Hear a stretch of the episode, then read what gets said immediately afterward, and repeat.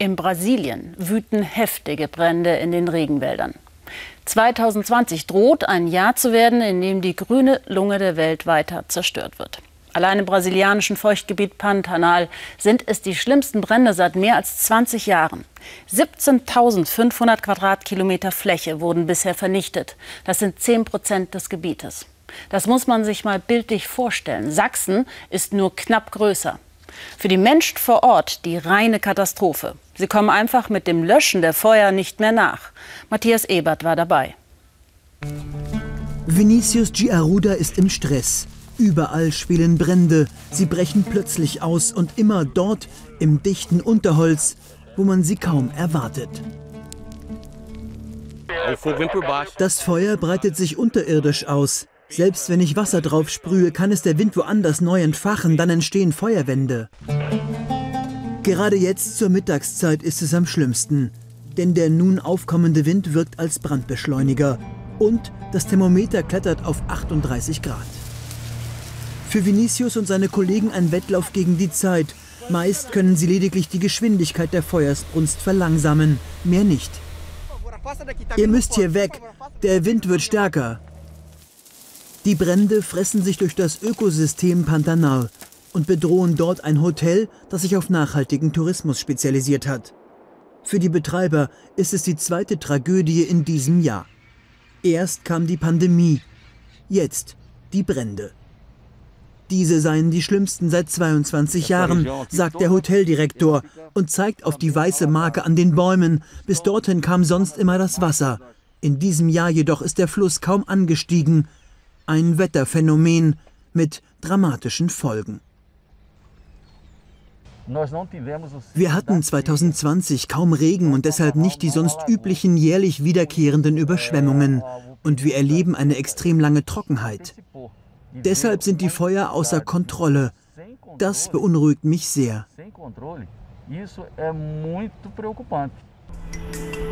Das Feuchtgebiet Pantanal mit einem Mal staubtrocken. So entstehen unzählige Brandherde gleichzeitig und verwandeln in Windeseile ganze Landstriche in Mondlandschaften. Sie bedrohen auch ein einzigartiges Naturschutzgebiet gleich neben dem Hotel. Hierher pilgern Touristen aus aller Welt, um bei der Safari auf den Flüssen Tiere in freier Wildbahn zu beobachten. Aras, den Storchenvogel Jabiru und Jaguare. Das Ausmaß der Flammen hat nun auch die brasilianische Regierung auf den Plan gerufen. Präsident Bolsonaro entsandte das Militär zur Unterstützung. Doch auch der Armee fehlen Löschflugzeuge für die Bekämpfung der unzähligen Feuer. Neue Flieger wollten eigentlich Norwegen und Deutschland finanzieren, doch Bolsonaro ließ die Gelder dafür aus dem sogenannten Amazonasfonds einfrieren, bis heute. So bleiben den Rettungskräften gerade mal zwei Maschinen, die ununterbrochen Wasser ablassen. 3000 Liter pro Flug. Aus Sicht der Leiterinnen des Pantanal-Schutzgebiets tue die Bolsonaro-Regierung eindeutig zu wenig für den Brandschutz. Sie habe schlicht kein Interesse an der Bewahrung der brasilianischen Reservate. Aus unserer Sicht müsste die Regierung größere Anstrengungen unternehmen, um die brasilianischen Regenwälder zu schützen, auch den Amazonas und die Savannen. Die Gefahr ist groß durch Brände und durch die mächtige Agrarlobby. Die Einsatzkräfte sollen auch mögliche Brandstifter aufspüren, bislang jedoch ohne Erfolg. Für Feuerwehrmann Vinicius steht der nächste Einsatz an, ein neuer Brand mitten im Reservat. Jetzt zählt jede Minute, denn schon wieder sind die Flammen plötzlich aufgetaucht und innerhalb kurzer Zeit außer Kontrolle geraten. Die Rauchschwaden am Horizont lassen nichts Gutes erahnen. Auf den Booten, auf denen sonst Touristen reisen, nähern sich jetzt die Rettungskräfte dem Feuer. Am Ufer angeln Kleinbauern.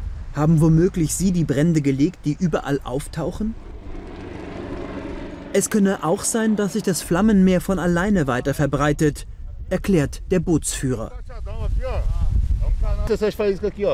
Von dort drüben fliegt heiße Asche bis auf die andere Seite des Flusses. Wenn die dort auf trockenes Gras fällt, reicht das aus und neue Flammen entstehen. Mich macht das traurig, denn ich sehe die Zerstörung der Natur und der Tierwelt. Vinicius ist angekommen in der Nähe der Rauchsäule.